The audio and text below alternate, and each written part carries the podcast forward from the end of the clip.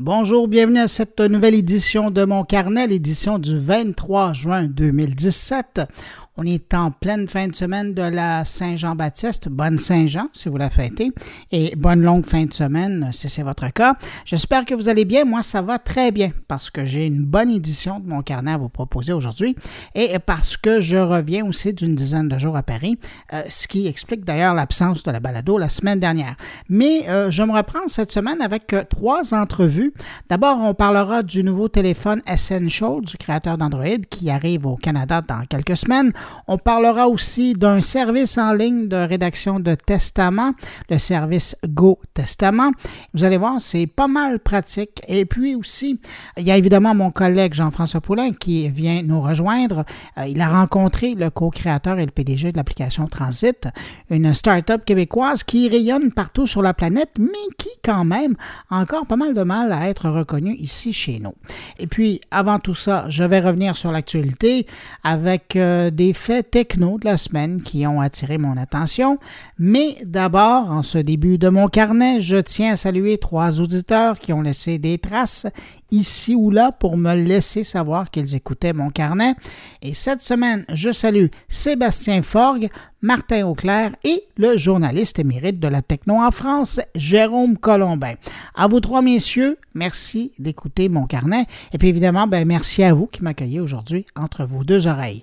Bon, allez, je lance le thème et je reviens tout de suite après avec l'actualité techno de la semaine.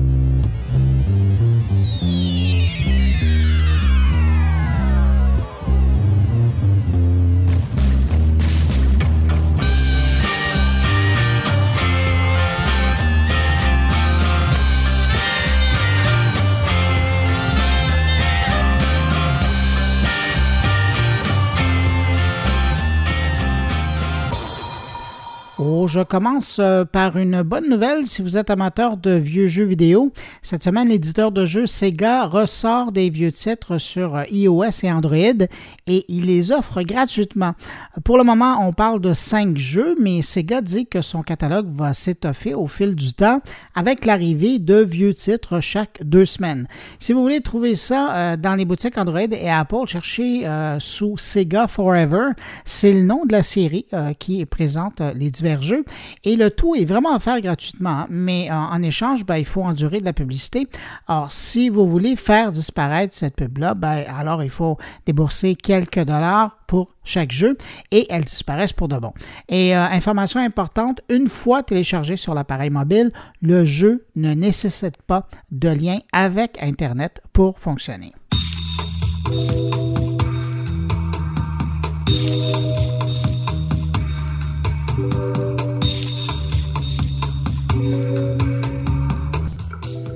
Comme on n'arrête pas la technologie, j'apprenais cette semaine que pour 39 dollars par mois, vous pourrez être suivi par un psy virtuel sur Messenger. Quand même, hein?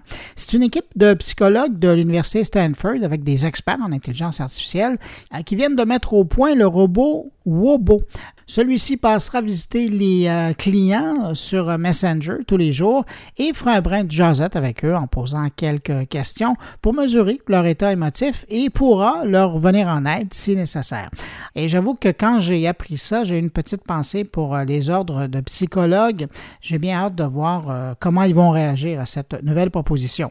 Et dans le même domaine, je ne sais pas si vous vous souvenez, il y a quelques mois, j'avais fait une entrevue au sujet d'une application d'intelligence artificielle Hugging Face, un truc pour adolescents. Ben là, on est dans une version plus plus, si vous voulez, offerte dans un contexte développé par des médecins et qui s'adresse à des adultes. Alors, c'est fou, hein, comment euh, ça se développe vite, euh, ces applications qui utilisent l'intelligence artificielle.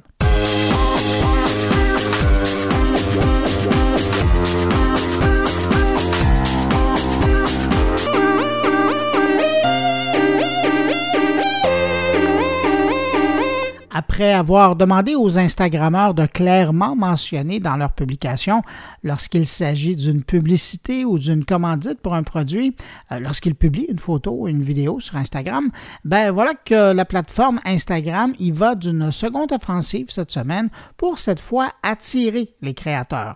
Le réseau vient d'ajouter une fonction et un bouton en même temps qui permet dorénavant de relire les vidéos qui ont été proposées en direct, exactement comme ce que Facebook offre. De cette façon, Instagram fait le pari que des Instagrammeurs ou des marques vont encore plus investir dans la production de matériel vidéo original pour son réseau et qu'à court ou moyen terme, ben, ces vidéos deviendront des véhicules sur lesquels Instagram pourra accrocher et vendre de la publicité comme le fait YouTube.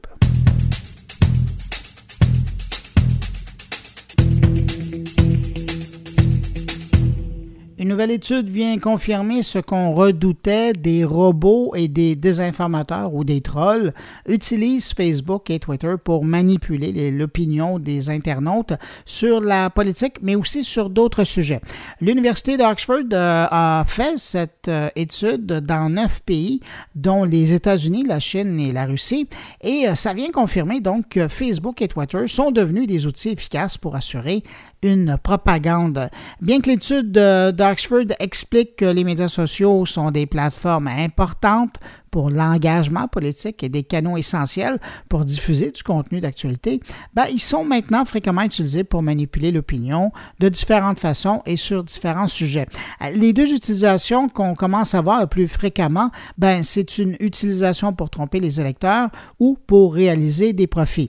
Et un exemple qui illustre bien l'utilisation des robots pour modifier l'opinion publique, c'est encore ces cas aux États-Unis où des organisations euh, vont utiliser des robots diffuseurs sur Facebook Facebook et Twitter pour générer des messages, nourrir des discussions et ainsi donner l'illusion de la popularité d'un point de vue. Mais l'étude parle aussi des pratiques faites par des gouvernements et on cite le cas de la Russie qui manipule allègrement l'opinion en ligne pour assurer l'équilibre de son pouvoir. Selon l'étude universitaire, 45 de l'activité sur Twitter en Russie qui est en lien avec la politique serait générée par des robots ou des système automatisé pour nourrir l'éditorial des réseaux sociaux. Toujours selon cette étude, les gouvernements autoritaires n'hésitent pas à utiliser cette méthode donc de propagande chez eux, mais aussi auprès des citoyens de d'autres pays. Dans le cas de la Russie, Moscou nourrit allègrement des théories sur les réseaux sociaux qui visent des politiciens polonais et ukrainiens. Et les auteurs de l'étude d'Oxford semblent être d'accord sur le fait qu'une bonne campagne de propagande implique la coopération à la fois des robots, mais aussi des humains. Et c'est en Chine, et plus précisément à Taïwan, que les chercheurs ont observé les, en guillemets, meilleures campagnes de désinformation humain-machine. Bref, il va vraiment falloir apprendre à être plus prudent, plus critique envers nos lectures sur les réseaux sociaux.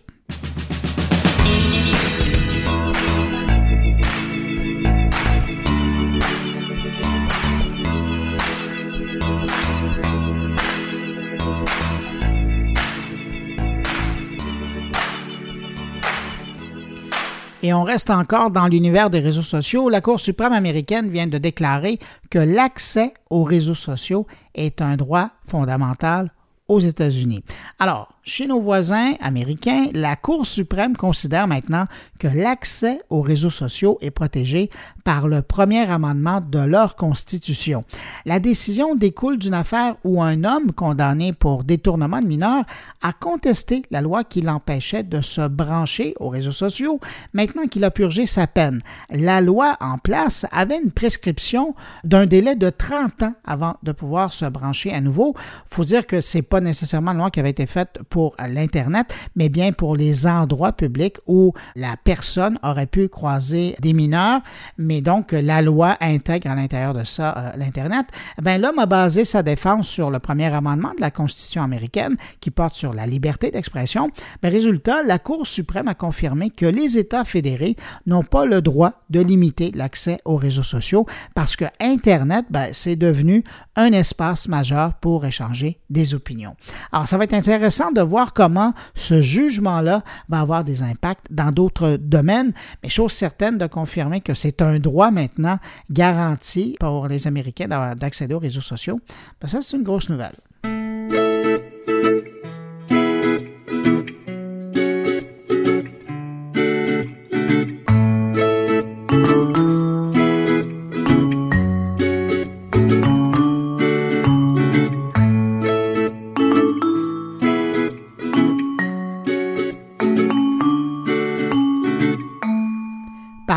De cybersécurité. Au Canada, cette semaine, le gouvernement fédéral a déposé le projet de loi C-59 et je reviens sur euh, ce projet de loi parce qu'il y a un angle fort intéressant qui touche la cybersurveillance et la cybersécurité.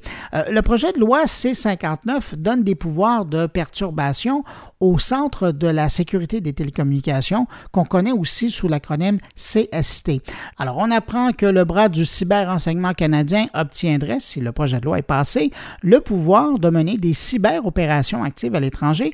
Par le passé, le CST pouvait tout faire pour protéger le Canada, mais en mode défensif. Par exemple, en déployant un bouclier informatique pour protéger les serveurs canadiens contre des attaques mais là, l'agence pourrait attaquer à l'étranger pour prévenir ou mettre KO les serveurs qui sont la source d'une attaque sur le Canada. Exactement comme les États-Unis et la Grande-Bretagne font depuis un moment.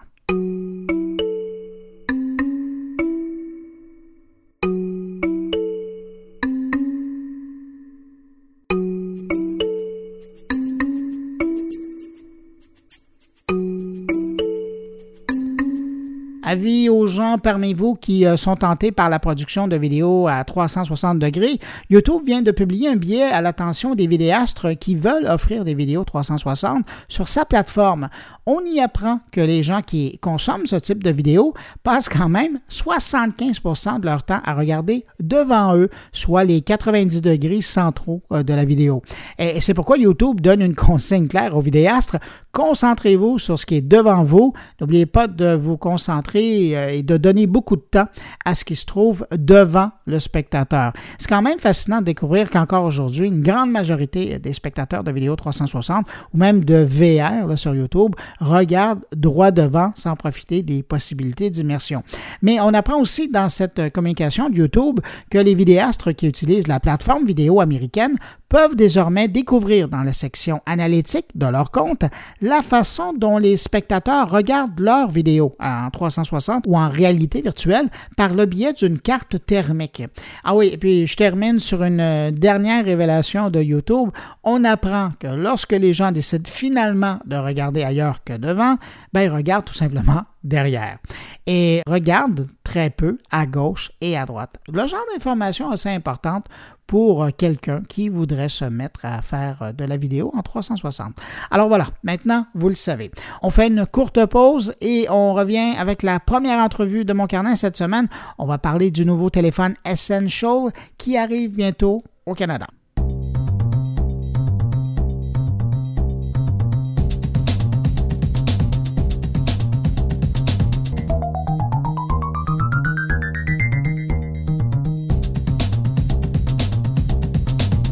Y a quelques semaines, on parlait de ce nouveau téléphone cellulaire qui arrive sur le marché avec un nom plutôt audacieux, Essential. C'est d'ailleurs le nom de l'entreprise qui le produit. Et si vous désirez mettre la main sur cet appareil en juillet, lors de sa sortie, ben vous le trouverez à un seul endroit au pays, et c'est chez TELUS. Pour en apprendre un peu plus sur l'appareil et cette entente de partenariat entre TELUS et l'entreprise américaine qui vient d'être créée par le cofondateur d'Android, Andy Robin, euh, on rejoint au bout du fil Hugues Bélanger, qui est directeur des alliances stratégiques chez TELUS. Bonjour, M. Bélanger. Bonjour. Euh, j'imagine que vous êtes pas mal fier de votre coup, hein, être le premier distributeur du Essential au pays. Bien, effectivement, parce que c'est un téléphone qui annonce beaucoup d'innovation pour nous autres, c'est essentiel de, se garder à jour et d'offrir un choix beaucoup plus évolué euh, à nos clients. Pour replacer un peu l'importance du téléphone euh, pour le marché, est-ce que vous diriez que c'est aussi important pour TELUS l'arrivée du Essential et, ce partenariat d'exclusivité que ça a pu l'être, par exemple, euh, chez Rogers à l'époque lors de la sortie du iPhone? c'est certain qu'on va toujours souhaiter que ça donne un avantage, mais on pense que cette entente de vendeur préféré de Essential est un, est un bon avantage. Mais c'est aussi parce qu'on se commet envers l'entreprise, on prend des risques et on pense que pour nos clients, ça va être une super belle offre et ça va diversifier les offres qui sont en ce moment gérées par deux, trois fabricants sur le marché. On parle d'un partenariat commercial. J'imagine qu'il y a une limite de temps pour l'exclusivité. Est-ce qu'on parle d'un an? Est-ce qu'on parle d'une exclusivité pour la première génération? Pour l'instant, il n'y a pas de limite.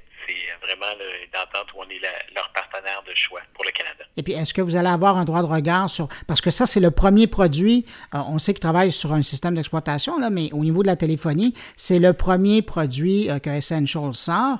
Puisque maintenant, vous êtes partenaire exclusif canadien, avez-vous un droit de regard quand ils sortiront un deuxième ou un troisième appareil? Euh, on n'a pas de détails à ce niveau-ci qu'on peut partager. c'est sûr qu'on va tout faire pour garder une relation particulièrement avantageuse pour Essential, en autant que nos clients trouvent que c'est vraiment un téléphone qui répond à leurs besoins et qui est aussi bien que tout ce qui est annoncé présentement dans les communiqués de presse. Et qui leur devient essentiel. Euh, qu'est-ce qui vous plaît dans cet appareil? Bien, premièrement, c'est euh, la qualité des matériaux qui a été choisis. Alors, on parle d'un téléphone qui est vraiment avec euh, une sensation haut de gamme quand on le tient en main. Ensuite de ça, l'écran. On sait, les gens accordent beaucoup, beaucoup d'importance à l'écran aujourd'hui pour consommer le contenu ça donne vraiment une impression que l'ensemble du téléphone n'est qu'un écran. Et l'ajout des accessoires. Comme le premier accessoire qui va venir avec, c'est une caméra à 360 degrés. Et à un prix, si on fait ce qui est annoncé sur le site du fabricant américain, et on parle de 50 US, qui est un prix raisonnable pour ajouter un accessoire de la sorte. Mais là, vous parlez du prix de la caméra, là pas le prix de l'appareil. Mais là, vous, vous parlez euh, justement d'un élément important parce que une des particularités de cet appareil-là, c'est évidemment sa capacité d'enregistrer du vidéo à 4K, de faire du 360 en guillemets nativement. Est-ce que ça veut dire que vous allez devoir revoir vos forfaits actuels pour accommoder les nouveaux utilisateurs de l'appareil pour qu'ils ne consomment pas tout leur forfait de données en deux jours? À ce niveau-là, c'est pas encore déterminé comment ça va euh, fonctionner. On pense que comme aujourd'hui, il y a des appareils qui nous permettent de prendre des vidéos 4K ou des photos à très très haute définition. Et l'usager typique n'envoie pas la, photo avec l'ensemble de la résolution, probablement pour sauver une partie des forfaits. On pense qu'avec les forfaits qu'on a aujourd'hui, euh, ça devrait répondre aux besoins. Mais on va peaufiner les forfaits et les détails euh, en fonction du lancement qui s'en vient bientôt. Puisqu'on parle de la caméra 360, est-ce qu'elle va être disponible en même temps que l'appareil? C'est ce qui est annoncé. J'imagine que là, on a quand même un ordre d'idée euh, au niveau du prix, même si le prix officiellement n'a pas été annoncé. Est-ce qu'on parle de quelque chose qui va être de l'ordre des iPhones ou des appareils Samsung, ou est-ce que vous voulez faire quelque chose d'autre comme tarification? Bien, pour l'instant, les, les forfaits, on ne les a pas annoncés non plus. On est encore en train de travailler dessus pour les améliorer, mais c'est un téléphone qui devrait se situer entre un Samsung et un, iPhone en tant que tel. Euh, est-ce que l'appareil vient, parce que je suis persuadé qu'il y a des grands voyageurs qui nous écoutent, est-ce que l'appareil vient déverrouillé euh, pour être utilisé ailleurs dans le monde? Oui. Alors là, vous allez faire plaisir à des gens. C'est un peu la tendance, hein? Bien, effectivement. C'est. Euh, le, marché évolue, ça fait partie des réalités du marché. Je suis un peu curieux de vous demander si, puisque je profite de votre présence là. Euh, une fois que cet appareil-là va être lancé, qu'est-ce qui pour vous devient important comme partenariat, comme alliance euh, au niveau de la téléphonie euh, et, des communications, M. Bélanger? Quelles sont les alliances possibles pour TELUS pour se positionner dans le paysage de la télécommunication? Il y en a beaucoup, mais malheureusement, pour différentes raisons commerciales, je n'ai pas, la liberté d'en parler en ce moment. Mais définitivement, on travaille sur plusieurs choses. Est-ce qu'on pense à de nouveaux téléphones, de nouveaux fabricants? Pour nous autres, ce qui est important, c'est toujours donner à notre client des choses qui sont différentes, d'aller vers l'innovation. Alors, euh, si effectivement, il y a de nouveaux fabricants qui arrivent avec des modèles, des appareils qu'on sent qui vont pouvoir changer la façon de consommer, améliorer l'expérience client, c'est définitivement des choses sur lesquelles on va travailler. Dans le catalogue actuel de chez TELUS, est-ce qu'il existe déjà des fournisseurs de téléphones chinois? Ben, le CES asiatique vient juste de se terminer. Il y a plusieurs fabricants chinois qui ont montré de nouveaux appareils. Est-ce que c'est ça fait partie des modèles, des possibilités que vous regardez? C'est une possibilité. Nos équipes euh, évaluent à peu près tous les modèles qui sont disponibles sur le marché, qui sortent euh, dès qu'ils sont annoncés par les fabricants en fonction de nos évaluations sur la qualité, sur l'expérience client, sur le potentiel de marché, on prend des décisions, on négocie avec des manufacturiers. Alors présentement, celui qu'on a décidé d'aller de l'avant, c'est Essential. On pense qu'il répond vraiment aux besoins de nos clients, qui offre un, choix différent. Pour nous autres, euh, ça nous a marqué la, qualité des matériaux qu'il y avait là. C'est un beau téléphone, mais qui ne sera pas hors de prix. C'est vraiment un avantage. Alors oui, on regarde toujours sur les appareils qu'est-ce qui est disponible, qu'est-ce qui s'en vient, mais on fait un choix à l'avance en fonction de vraiment est-ce qu'il répond aux normes, est-ce qu'on a à l'interne, à la qualité et à l'expérience client. Vous diriez que l'avantage de TELUS sur les autres gros joueurs des télécommunications canadiennes, qu'est-ce que c'est? Ben, la première chose, c'est euh, l'étendue du réseau. Euh, on couvre 97 euh, de la population canadienne avec notre réseau. Mais grâce aux différents partenariats et alliances, c'est pas la réalité pour la plupart des gros joueurs maintenant? il y a des obligations par rapport au roaming qui permettent à, d'autres joueurs qui sont moins tendus d'aller utiliser notre réseau. Mais en termes d'expérience, euh, notre expérience client va toujours être meilleure. Et la deuxième approche qu'on met de l'avant beaucoup chez TELUS, c'est tout le service clientèle. Alors, pour nous autres, tout le temps l'expérience client qui prime. D'où l'importance d'être étendu, d'avoir des excellentes vitesses sur l'ensemble du réseau. Et ensuite, que les clients, quand ils ont, un problème, s'ils veulent avoir des choses, quand ils communiquent avec nous, il y a une expérience parfaite. En terminant, M. Bélanger, sur un plan plus personnel, je ne sais pas quel appareil vous utilisez présentement, je ne vous le demanderai pas, mais euh, est-ce que vous allez le mettre de côté pour aller essayer et adopter l'Essential? C'est certain. Vous avez été conquis? En partant, je suis un petit peu différent de la moyenne parce que j'ai plusieurs appareils que j'utilise, alors de différents fabricants, différents OS histoire de bien comprendre euh, ce qui est disponible, c'est quoi l'expérience qui va avec. Mais j'ai bien hâte d'avoir un Essential dans mes mains pour pouvoir euh, m'en servir. Ben, je vous en souhaite un rapidement. Hugues Bélanger est directeur des alliances stratégiques chez TELUS. Merci pour cette entrevue, M. Bélanger. Ben, C'était un plaisir.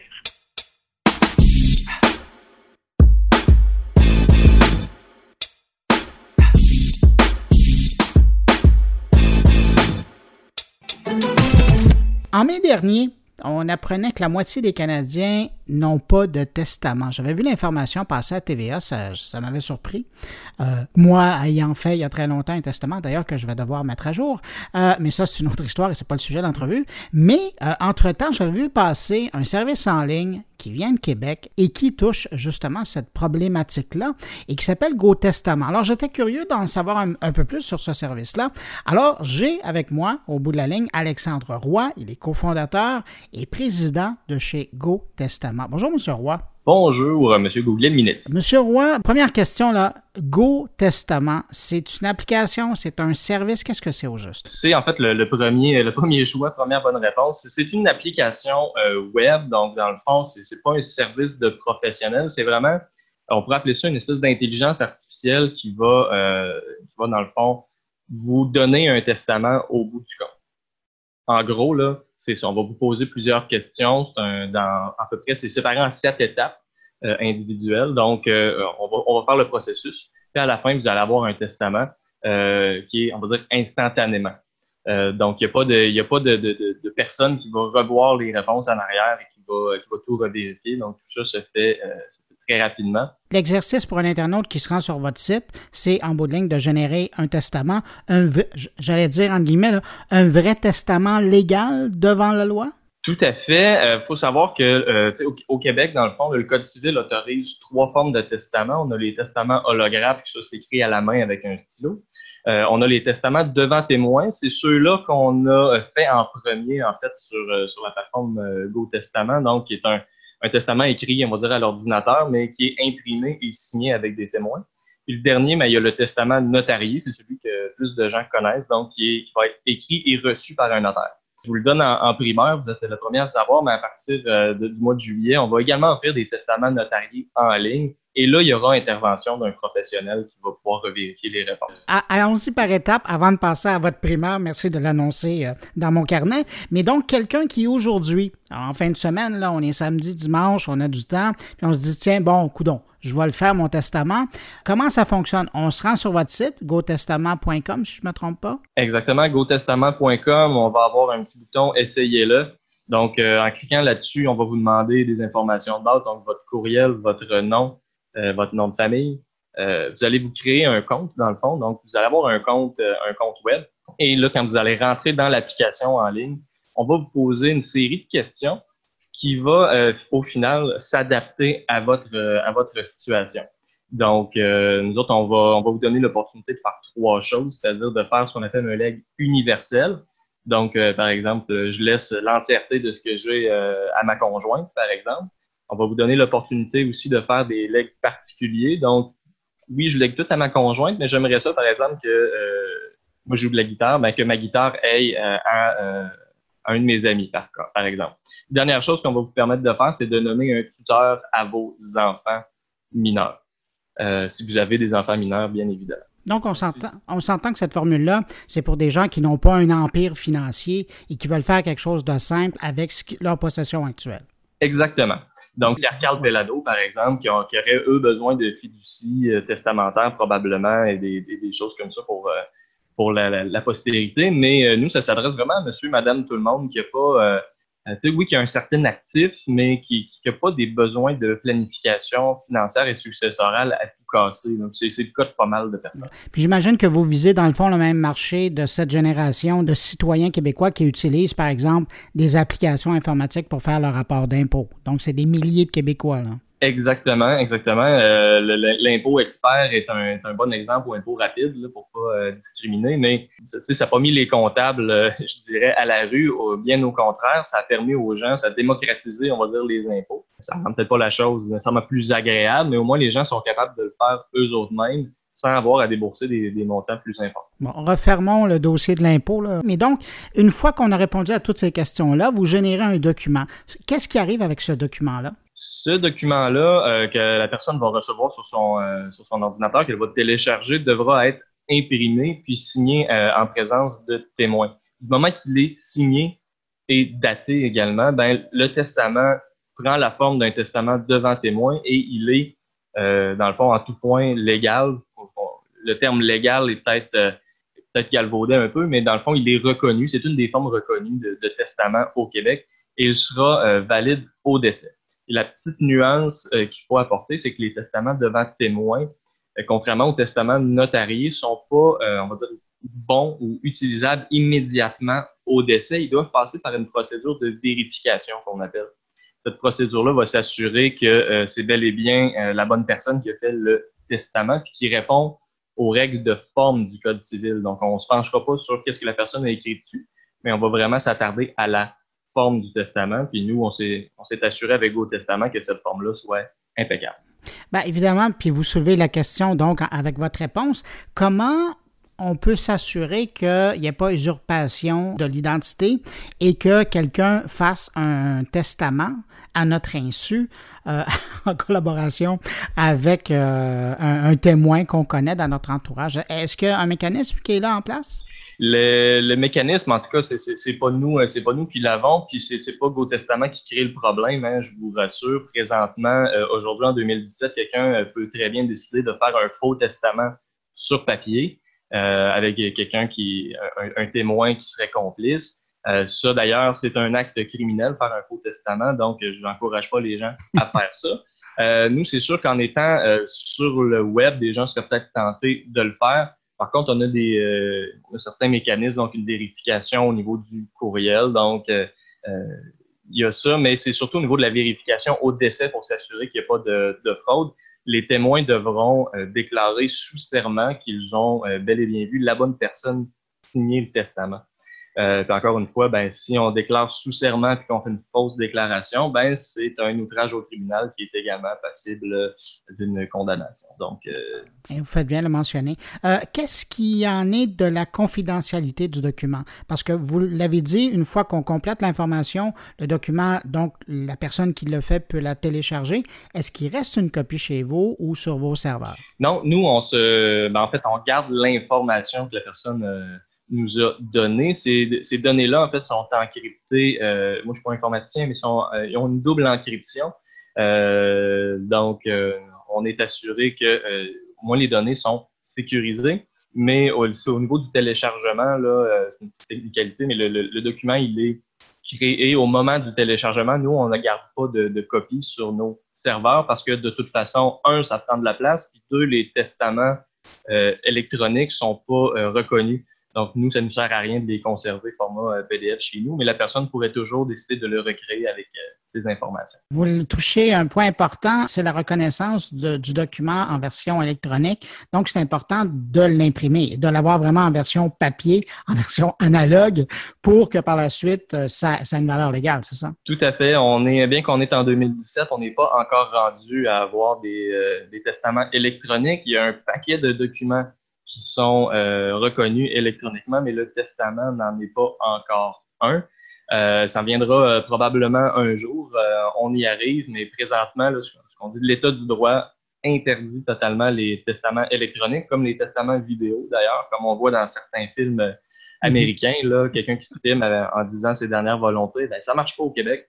Ça prend soit un testament holographe écrit avec un stylo, un testament devant témoin imprimé et signé ou un testament notarié. Ça a été quoi la parce que ça fait un moment là, maintenant que vous offrez votre service, ça a été quoi la réaction de l'industrie, de la communauté notariale? Oui, ben la, communauté notariale, écoutez, je ne vous, je vous mentirai pas, ils n'ont pas sauté au plafond euh, en, poussant des cris de joie, c'est normal. Par contre, euh, nous, euh, notre, notre marché, c'est le 50% de Canadiens, en fait, ben, pour l'instant de Québécois, qui n'ont pas de testament ces gens-là, ben, n'allaient pas voir des notaires non plus. Donc, nous autres, ce qu'on veut, c'est atteindre ces gens-là pour doter un maximum de personnes de testament. Donc là, les notaires sont en train de se rendre compte qu'on n'est pas en train de leur voler leurs euh, clients, bien au contraire. On est en train de doter euh, plus de personnes de, de testament. Donc, au début, c'est sûr ça n'a pas été, euh, ça pas été super, une super réception, mais là, ça commence à s'atténuer. Bon, puisque vous nous avez annoncé en primeur la nouvelle euh, fonctionnalité qui va être possible d'avoir avec euh, GoTestament,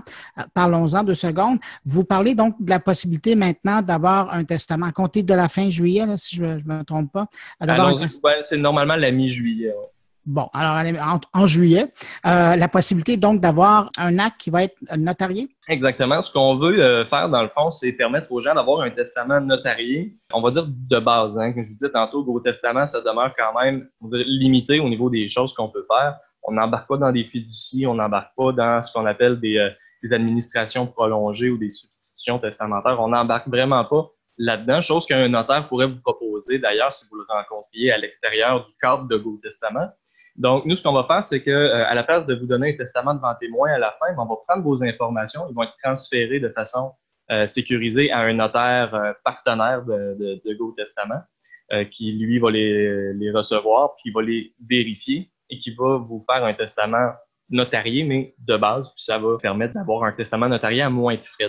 Ben, mais vous avez dit le mot magique. Parlons des frais. Aujourd'hui, dans la version actuelle du testament qui est offert par euh, GoTestament, ça coûte combien d'utiliser votre service? Notre, euh, notre forfait de base, dans le fond, euh, ça coûte 49,95 par personne.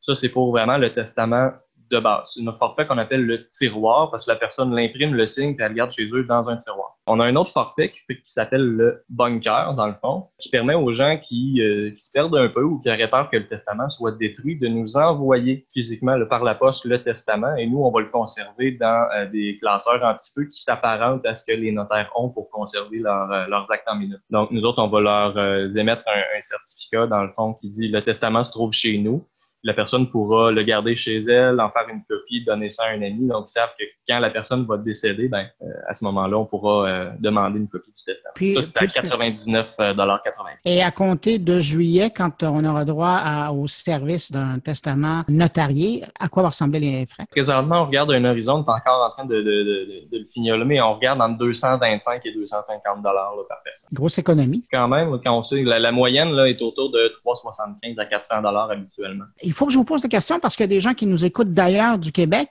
Est-ce qu'un Ontarien, est-ce qu'un Français, un Belge, un Suisse pourrait utiliser votre service ou c'est pas légal dans leur pays? Présentement, on est au Québec. Euh, on est en train de traduire la plateforme, donc on, va l'offrir, on va l'adapter aux différentes provinces ici, donc euh, au Canada, pour que les gens puissent le faire ailleurs. Présentement, c'est vraiment juste au Québec. En France, on n'y est pas encore, mais il y a un service existant déjà qui s'appelle testamento.fr. Euh, que les gens peuvent aller voir en France s'ils nous écoutent de la France, par exemple. Mais euh, vraiment, présentement, c'est euh, Québec euh, seulement, puis bientôt les autres provinces. Alexandre Roy, je vais vous remercier infiniment pour cette entrevue-là. Et puis, on peut juste inviter les, la moitié des Canadiens qui n'ont pas encore de testament d'aller faire un tour chez vous. Ça va occuper vos serveurs pendant ce temps-là. Ben, merci beaucoup, M. Hugo Minetti. Au revoir. Au revoir.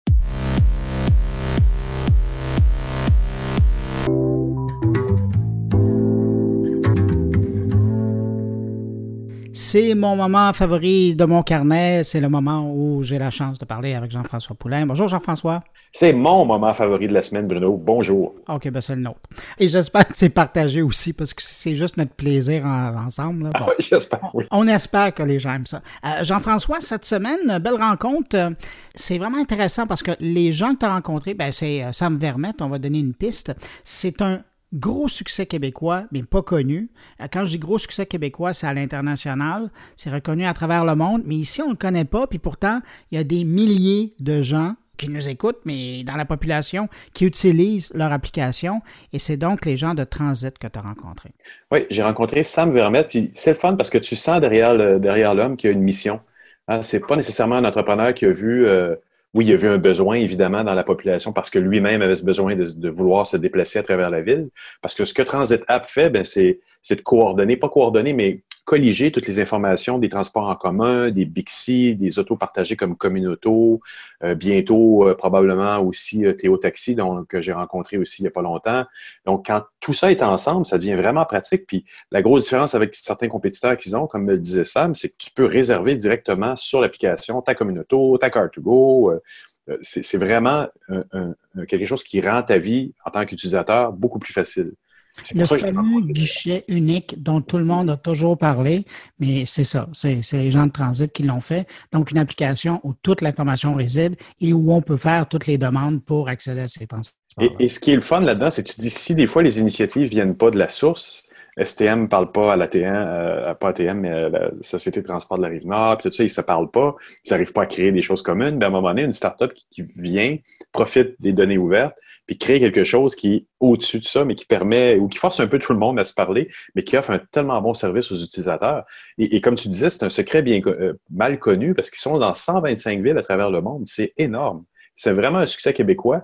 Quand j'en parle aux gens autour de moi, puis je dis pas j'ai fait un sondage, mais tu te rends compte que les gens connaissent très peu ce succès-là. 125 villes, c'est vraiment impressionnant. Ah, c'est du monde, là. Oui. mais ce qui est intéressant, par exemple, et on, en parlait tout juste avant de, commencer à, enregistrer, c'est le fait qu'ils sont en Europe, ils sont en Amérique, ils sont évidemment au Canada, euh, mais le marché asiatique, ils ne sont pas encore là. Pas encore, c'est ça, c'est surprenant. J'ai oublié de lui poser la question. je pense que je vais le rappeler. Pourquoi? Parce qu'en fait, comme tu disais toi aussi avant, avant l'enregistrement, euh, Singapour, par exemple, est une ville extrêmement connectée qui, cumule beaucoup de data. Tokyo, c'est s'il y en a Tokyo également, effectivement. Mais c'est peut-être leurs prochaines étapes. Alors, ça, va être intéressant de voir justement leur développement. C'est probablement la prochaine étape. Qu'est-ce que tu retiens de cette rencontre-là avec Sam Vermette?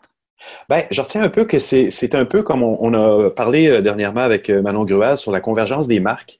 Ce que je trouve important là-dedans, c'est qu'on est capable de mettre ensemble plein de data, plein d'informations. Quand on parle de la ville connectée, je pense que c'est un des beaux exemples qu'on a, puis c'est Montréal qui l'a créé avec Transit, c'est d'utiliser les, API de, plein de sources, de faire quelque chose de vraiment intelligent euh, qui serve vraiment beaucoup de gens. Puis dans une mission, euh, on ne parle pas de la voiture nécessairement, la voiture fait partie du complément de la chose, mais c'est vraiment l'ensemble de l'œuvre. Dans, son blog, d'ailleurs, il y a quelque chose qui est très parlant là-dedans où il disait à Austin, pendant euh, South by Southwest, les gens se disaient Ah, il n'y a pas de transport en commun, il n'y a pas de façon de se déplacer, on n'arrive pas à avoir des Uber. Mais s'ils avaient regardé une application comme ça, qui sont présents là-bas à Austin, c'est tu te rends compte qu'il n'y a pas que les Uber dans la vie, là. Ben il n'y a pas les voitures non plus. C'est tu peux prendre un tramway, tu peux prendre un train. Puis s'il n'y a pas, tu peux prendre un vélo en, mode partagé le transport en commun, ça, le dit vraiment, c'est en commun, mais c'est multimodal aussi. Et mm. c'est ça que cette application-là nous, nous, fait réaliser. Pour l'avoir utilisé déjà, moi, ce que je trouve intéressant, c'est que justement, comme tu le dis, une fois que tu as ça dans les mains, tu vois ce que le transport en commun peut être euh, comme réalité. C'est-à-dire que oui, il y, a, la STM, mais il y a tous les autres services. Bien, juste dans le covoiturage, tout est là. C'est fascinant. Je suis content que tu les aies rencontrés parce qu'ils sont forts en technologie, mais leur faiblesse, c'est le marketing. Puis malheureusement, ben, ils, sont peu connus. Hein. Puis c'est dommage parce que c'est un des beaux succès des startups québécoises. Oui, et c'est le, problème, comme le disait Sam, vous allez l'entendre dans l'entrevue, Sam nous dit que c'est évidemment, c'est pas un Snapchat, donc il n'y a pas une, une viralité. Ah, euh, installe ça, c'est vraiment cool. Il y en a une, mais elle est plus dans le mode utilitaire. c'est pas sexy, c'est mauditement pratique. C'est ça. Puis ce qui va venir à un moment donné pour s'intégrer encore plus avec l'expérience utilisateur, c'est de dire le lier à la météo. Le lier à tes habitudes de déplacement. Euh, aujourd'hui, il pleut, euh, en bout de ligne de ton métro, tu pourrais avoir un taxi. Et dans l'autre sens, potentiellement donner cette information-là à des taxis pour qu'il y ait des taxis en réception de certains trajets où tu sais qu'il y a beaucoup de gens. C'est la rétroaction qu'il pourrait y avoir aussi à un moment donné, à force d'avoir quelque chose de multimodal comme ça qui cumule les informations de tout le monde. Pour en arriver à ça, euh, ce serait l'intégration plus grande avec les systèmes d'exploitation? Aussi, ça peut être des détails. Des fois, le, le, le, devil is in the detail, comme dirait l'autre. C'est que si je me lis, par exemple, à la météo, je me lis à, toutes sortes d'autres données, je pense que ça revient toujours à ça. On parle de, de machine, de deep learning en ce moment. Ah. Ben, le deep learning vient avec la, masse de data. Donc, euh, oui, effectivement, plus on va avoir d'informations, plus on va pouvoir prendre des décisions éclairées pour les utilisateurs. Bon, Jean-François, maintenant que tu nous l'as vendu ton entrevue, on va l'écouter. Merci euh, pour cette entrevue avec euh, Sam euh, Vermette et puis on te retrouve la semaine prochaine. Puis je te souhaite une bonne Saint-Jean. Merci, à toi aussi. C'est ma fête d'ailleurs. Ben, bonne fête. Merci. L'idée de Transit à la base, c'était vraiment simple. C'était juste, moi, en tant qu'utilisateur du transport en commun, j'étais frustré, dans le fond, des, des, interfaces qui étaient disponibles pour avoir accès à l'information la plupart des applications, ils me forçaient à aller choisir ma ligne, choisir ma direction, choisir mon arrêt. Ça, c'était en 2011 euh, ou 2010. Puis dans le fond, l'idée, c'est juste de concevoir une application qui, qui prend ta géolocalisation puis qui t'affiche toutes les tous les départs de transport en commun à proximité sans que tu aies besoin de chercher quoi que ce soit ou de taper quoi que ce soit. Donc l'idée à la base, c'est vraiment juste ça, c'est d'afficher les trucs autour de toi par de proximité. Fait que si tu es à l'arrêt d'autobus, es en autobus en ce moment, il y a des très bonnes chances que c'est cet autobus-là qui t'intéresse. Puis par géolocalisation, on est capable de t'afficher justement l'arrêt correspondant de cette ligne-là. Euh, l'idée, c'était un peu le, no interaction design, fait d'éviter toutes sortes, toute forme d'interaction euh, pour avoir accès à l'information. Puis à travers les années, en fait, l'application est restée sensiblement la même, euh, mais on a ajouté beaucoup d'options de transport, que ce soit Uber, que ce soit Car2Go, que ce soit des systèmes de vélo partage comme Bixi, pour s'adapter dans le fond à l'offre plus multimodale du, du, de la mobilité urbaine. Parce que c'est ça, en fait, qui fait que votre application a, a pris le devant sur toutes les autres, c'est que vous êtes vraiment dans le multimodal. Euh, entre autres, euh, je dirais qu'il y a beaucoup d'autres applications qui affichent les options par exemple, de vélo-partage et d'autopartage. La grande différence, c'est que nous, plutôt que de juste l'afficher, en fond, on permet d'interagir avec ces options-là. Euh, par exemple, Bixi, tu peux aller chercher un code de déverrouillage pour que tu rentres à côté du Bixi. Euh, Car2Go, tu peux réserver une Car2Go, pareil pour l'automobile et Communauto. Parce ah qu'il y a beaucoup d'autres applications qui affichent l'information, mais qu'après ça, si tu veux, par exemple, réserver une Car2Go, ben, faut que tu ouvres l'application Car2Go. Si tu veux réserver un Bixi, ben, on t'est un peu laissé à toi-même. Il faut que tu trouves comment réserver un Bixi. Fait que ça, c'est une des différences. Sinon, la, grande différence à la base que j'expliquais avant, c'était vraiment le concept plus de d'instantanéité, d'accès à l'information. Fait que tu ouvres l'application, puis tout de suite, euh, tu as accès au prochain départ. Ça, c'est quelque chose que, que les autres applications offrent toujours pas. Aujourd'hui, la plupart des applications, en fond, te forcent à rentrer ta destination. Puis ensuite, ils vont te dire, voici tes différentes options pour te rendre à destination. Mais pour quelqu'un qui prend la 55 ou la 80 tous les jours, euh, tu n'as pas besoin d'un calculateur de trajet. Tu sais déjà c'est quoi les lignes que tu prends. Tu veux juste savoir quand est-ce que les autobus se pointent. Mais c'est là aussi où votre application va plus loin. C'est que vous faites une complémentarité dans un style de vie moderne et urbain. On n'est pas nécessairement obligé de, de, de, de dire c'est l'autobus ma, ma, ma, solution. Ça peut être une auto en mode partagé. C'est très révolutionnaire. Et j'ai vu un article, c'est dans votre blog, qui parlait de South by Southwest, ou, ou, même dans l'excès de, de Uber, par exemple, où les gens disaient ah, il n'y a plus d'Uber, il n'y a plus d'Uber. Vous avez ramené dans l'article, je trouvais ça super intéressant parce que vous, vous rameniez ça en disant, mais si vous regardez vraiment ça comme un ensemble de solutions, vous prenez, dites-nous seulement où est votre point de destination et on va vous donner une solution. Absolument. Puis un, des gros problèmes avec le, la perception que les gens ont aujourd'hui de la mobilité urbaine, c'est que Uber a tellement rendu ça simple de se déplacer parce que tu tapes un bouton, une voiture qui vient te chercher. Sauf qu'on oublie souvent que euh, ben, une, une, ville qui fonctionne euh, entièrement par des Uber, par des lifts, ben c'est pas euh, c'est pas la solution idéale. Puis le transport en commun existe encore, mais tout le monde a oublié le transport en commun.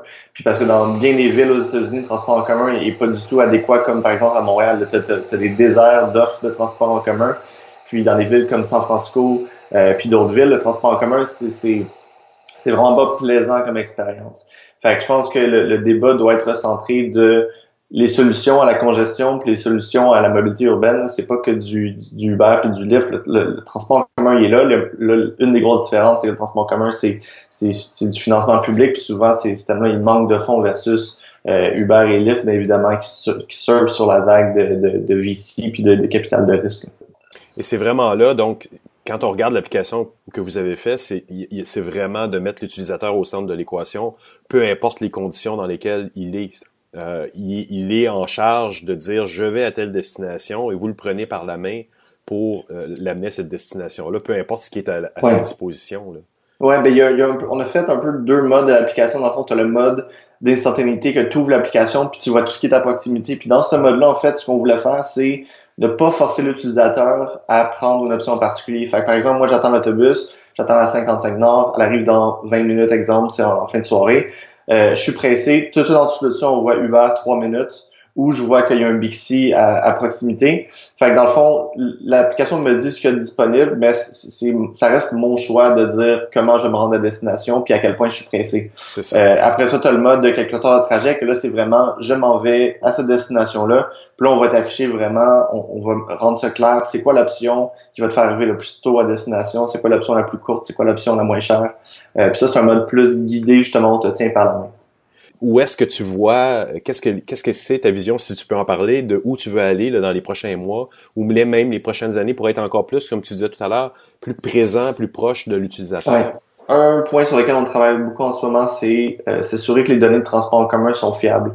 Euh, à Montréal, il n'y a pas de GPS sur les autobus, mais même dans les villes où il y a des GPS, le problème numéro un qu'on se fait signaler, c'est souvent la précision des heures de transport en commun. Donc, l'application va dire le bus est ici, va être ici dans quatre minutes, puis finalement, quatre minutes plus tard, il n'y a pas d'autobus. Soit il passe pas, ou soit il se pointe cinq minutes plus tard. Puis ça, c'est vrai pas seulement à Montréal, mais c'est vrai aussi dans les systèmes où est-ce qu'il y, a des GPS là, en temps réel sur les sur les véhicules. Fait que ça, c'est quelque chose sur lequel on travaille en ce moment, d'essayer de, de, mesurer la précision de ces données-là, puis ultimement d'améliorer la précision de ces données-là.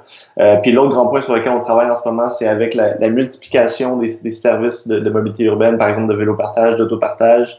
Euh, il y en a beaucoup d'autres qui vont continuer à sortir. Quand on pense aux voitures autonomes, euh, c'est pas demain les voitures autonomes, mais ils sont quand même dans un certain futur moyennement proche. Tout ça, ça va être des nouveaux services auxquels les gens vont devoir s'inscrire.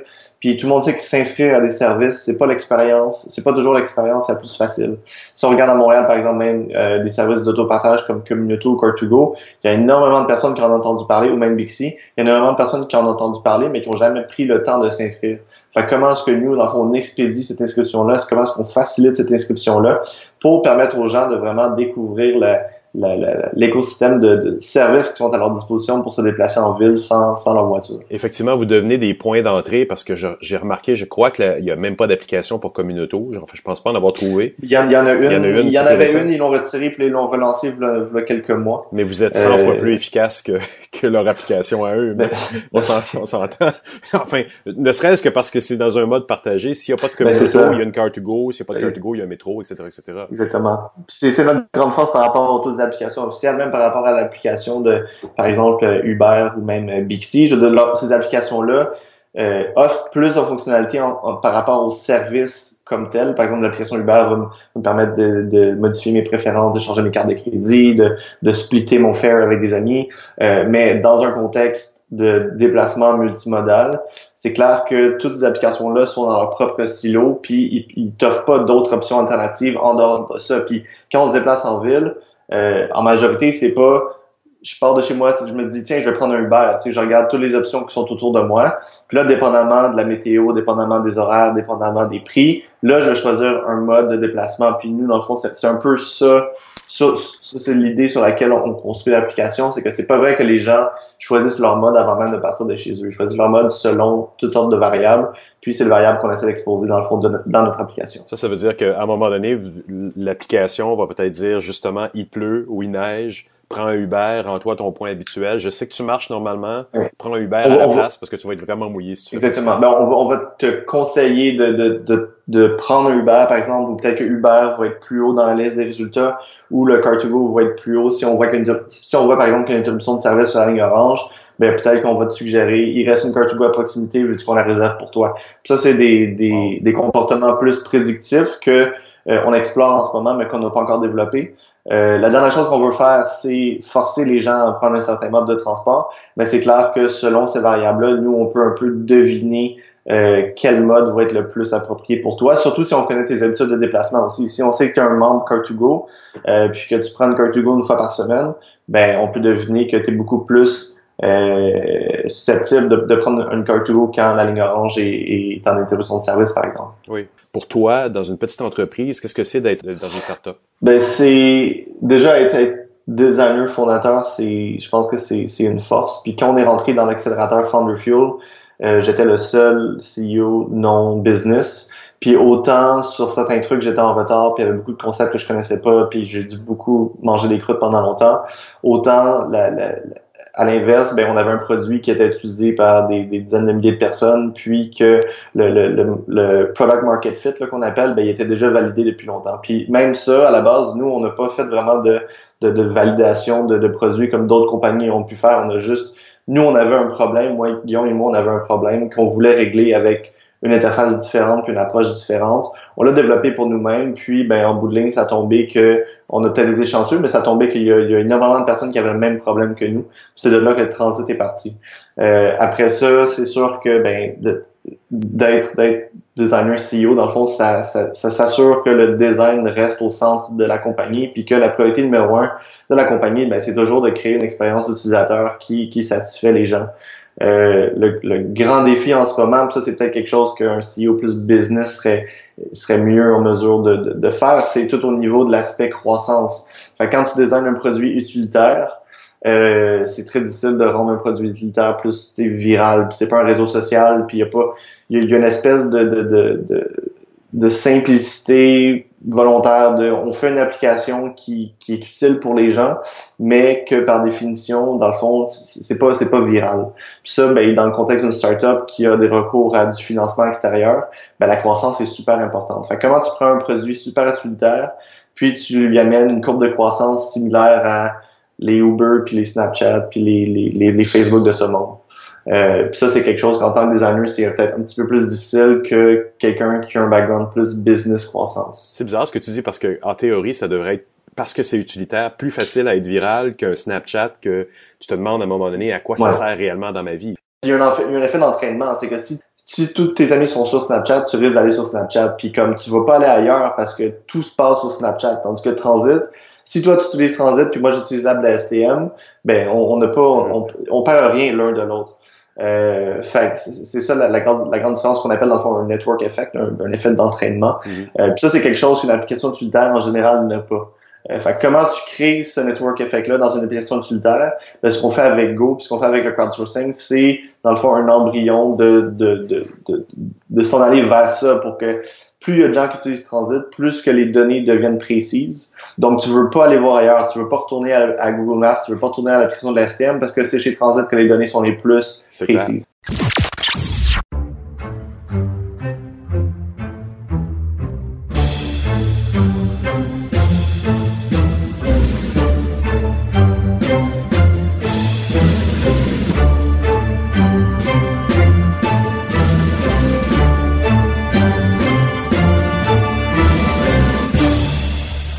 Ben voilà, c'est tout pour cette édition de mon carnet pour cette semaine. Vous le savez, mais je vous le répète quand même.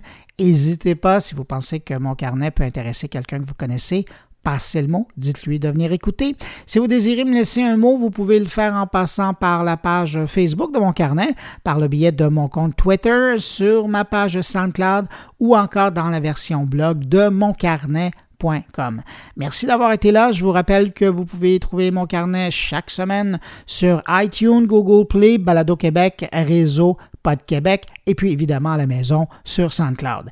Excellente semaine. Profitez bien de la fin de semaine de la Saint-Jean. Je vous en souhaite une bonne et on se retrouve vendredi prochain. Au revoir.